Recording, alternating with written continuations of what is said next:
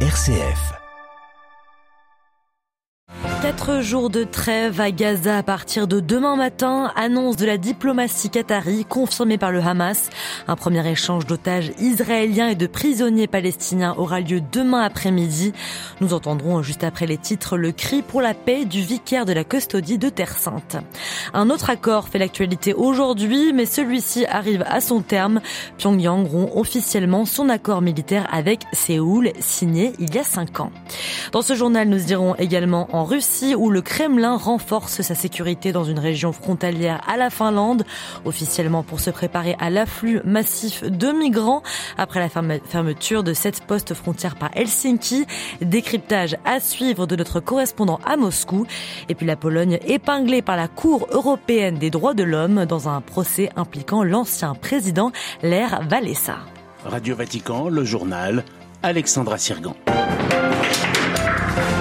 Bonsoir à tous. Toujours pas de trêve ce soir à Gaza, malgré l'accord conclu hier sous médiation qatari entre le Hamas et Israël. Elle devrait finalement débuter demain matin à 7 heures heure locale. Un premier groupe de 13 otages israéliens sera ensuite libéré dans l'après-midi. Des femmes et des enfants membres d'une même famille. Au même moment, des prisonniers palestiniens seront relâchés par Tsahal, mais leur nombre est pour l'instant méconnu. Selon le ministère qatari des Affaires étrangères, la trêve doit durer au moins quatre jours avec un arrêt complet des activités militaires et la libération de 50 otages israéliens contre 150 prisonniers palestiniens. Cette trêve est vue comme un grand pas en avant par le secrétaire d'État du Saint-Siège et selon le vicaire de la custodie de Terre Sainte, père Ibrahim Faltas, c'est l'occasion de conclure la paix entre les deux camps. Installé à Jérusalem depuis 35 ans, le religieux franciscain était à Rome hier pour s'entretenir avec François après la rencontre du pape avec les familles israéliennes et palestiniennes au Vatican. On l'écoute. La comunità internazionale deve lavorare adesso perché questo è il momento la communauté internationale doit travailler maintenant, car c'est vraiment le moment opportun pour mettre un terme à cette guerre. Ce conflit entre Israéliens et Palestiniens qui dure depuis plus de 70 ans pour qu'ils puissent vivre en paix et que l'on ne revienne pas sans arrêt à des gens innocents qui meurent, pour qu'on ne revienne pas à la haine, à la violence. Assez, assez avec la vengeance, assez avec tout ça. Il faut faire une paix juste. Il y a des milliers de morts, ils sont si nombreux, sans parler du nombre de blessés. Les gens qui sont sous les décombres, sous leurs maisons détruites, ils sont si nombreux. La situation est terrible à Gaza terrible aussi à Bethléem, à Jérusalem, à Tel Aviv aussi. Elle est terrible partout. Personne, personne n'a gagné dans cette guerre. C'est une guerre perdue. Personne ne peut se dire vainqueur. Des propos recueillis par Olivier Bonnel et par ailleurs dans cet entretien, Père Ibrahim Faltas a confié avoir remis à François une lettre venant du président de l'autorité palestinienne Mahmoud Abbas. En attendant la trêve, les bombardements ont continué sur la bande de Gaza aujourd'hui, notamment des frappes de drones dans la zone du camp de Jabalia. Pardon. On a appris également que le directeur de l'hôpital Al-Shifa de Gaza a été arrêté avec plusieurs cadres par l'armée israélienne. Le Hamas appelle le comité international de la Croix-Rouge et les organisations internationale à travailler à leur libération immédiate. Ce conflit qui continue à s'exporter, euh, de s'exporter à l'étranger jusqu'en Allemagne où les domiciles de membres et de sympathisants du Hamas et d'une autre organisation, Samidoun, ont été perquisitionnés. Les deux mouvements palestiniens sont interdits dans le pays. L'opération a été menée par 500 forces de l'ordre, essentiellement à Berlin. Smartphones, ordinateurs portables ou encore divers écrits ont été saisis selon le ministère de l'Intérieur allemand. La Russie renforce ses mesures de sécurité dans la région de Mourmansk au nord-ouest du pays et frontalière de la Finlande. L'annonce intervient après la décision prise la veille par Helsinki de fermer sept de ses huit postes frontières avec la Russie. Le Kremlin explique alors se préparer à un afflux de migrants. Les précisions à Moscou de Jean-Didier Revoin. La région de Mourmansk est depuis aujourd'hui placée sous le régime d'alerte élevée. D'autres mesures viennent compléter ce dispositif pour garantir la sécurité des habitants de cette région frontalière de la Finlande. Selon son gouverneur Andrei Chibis, il s'agit de se prémunir contre de possibles débordements dus à l'augmentation du nombre de ressortissants étrangers qui souhaitent passer dans le nouveau membre de l'OTAN via ce territoire du nord-ouest de la Russie. Lassé de voir les douaniers russes laisser passer des migrants qui ne disposent pas des documents nécessaires pour pouvoir entrer en Finlande, Helsinki a réagi Les autorités finlandaises ont en effet fermé 7 des 8 points de passage partagés avec la Russie sur leurs 1340 km de frontières communes.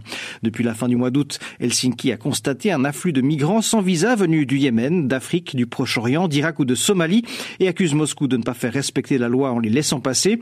Des accusations partagées par l'Union européenne qui dénonce une instrumentalisation honteuse des migrants par la Russie, des accusations que le Kremlin rejette. Jean-Didier Revoin, Moscou pour Radio Vatican. Autre frontière où monte d'un cran, celle entre la Pologne et l'Ukraine. Un quatrième poste frontalier a été bloqué aujourd'hui par les routiers polonais. Depuis un mois maintenant, ils manifestent contre, je cite, une concurrence déloyale des camionneurs ukrainiens.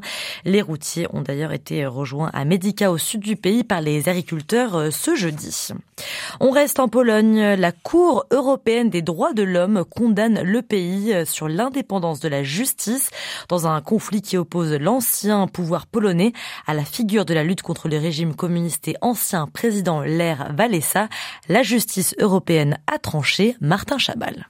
Lech Walesa remporte son procès. L'ancien leader du syndicat Solidarność est en conflit avec le pouvoir polonais depuis plus de 15 ans. Il avait été accusé d'avoir collaboré avec la police politique communiste dans sa jeunesse par Lech Kaczynski, président de la Pologne entre 2005 et 2010, membre du parti ultra-conservateur et nationaliste Droit et Justice. Des accusations qui passent mal pour celui qui a été l'une des figures de la lutte contre le régime soviétique en Pologne.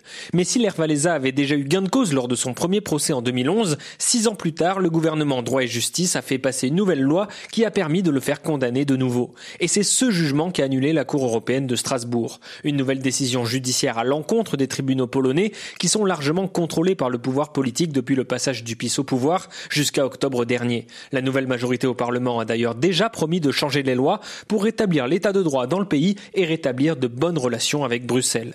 Martin Chabal pour Radio Vatican à Varsovie. Autre condamnation aujourd'hui, elle vise le Japon, condamné à indemniser des victimes d'esclavage sexuel en Corée du Sud pendant la Seconde Guerre mondiale. Un tribunal sud-coréen ordonne qu'environ 141 000 euros soient versés aux 16 plaignantes ou en cas de décès à leur famille. Selon les historiens, jusqu'à 200 000 femmes de Corée mais aussi d'autres régions d'Asie ont été contraintes de devenir des esclaves sexuels pour les soldats japonais. La Corée du Nord met officiellement fin à l'accord militaire signé avec le Sud en 2018 et annonce déployer de nouvelles armes proches de la DMZ, la zone démilitarisée à la frontière. Une déclaration qui fait suite à une décision similaire de Séoul hier en réponse au lancement de nouveaux satellites espions nord-coréens. L'armée sud-coréenne va reprendre ses opérations de reconnaissance à proximité de la frontière. Alors que signifient concrètement ces déclarations? Élément de réponse depuis Séoul avec Jean Labruyère carrière notre armée ne sera plus jamais contrainte par l'accord militaire. La déclaration du ministère de la Défense nord-coréen entérine la rupture. En 2018, les deux Corées avaient défini une série de mesures pour favoriser la désescalade à la frontière. Pas d'exercice militaire proche de la ligne de démarcation, des secteurs d'exclusion aérienne et une zone tampon maritime. Si une partie de ces principes avait déjà volé en éclats, la présence militaire autour de la bien mal nommée zone démilitarisée va s'accroître significativement. Au sud des avions, vont longer la ligne de démarcation et la surveillance du voisin va s'intensifier. Des mesures prises en réponse au lancement ce mardi du premier satellite espion nord-coréen réalisé avec l'aide de la Russie, selon Séoul. Pyongyang, de son côté, annonce que des armes plus puissantes, des troupes supplémentaires et de nouveaux équipements militaires seront déployés à la frontière. De quoi craindre le retour des accrochages entre les deux armées, relativement fréquents avant la signature de l'accord militaire de 2018. À Séoul, Jean Labruyère pour Radio Vatican.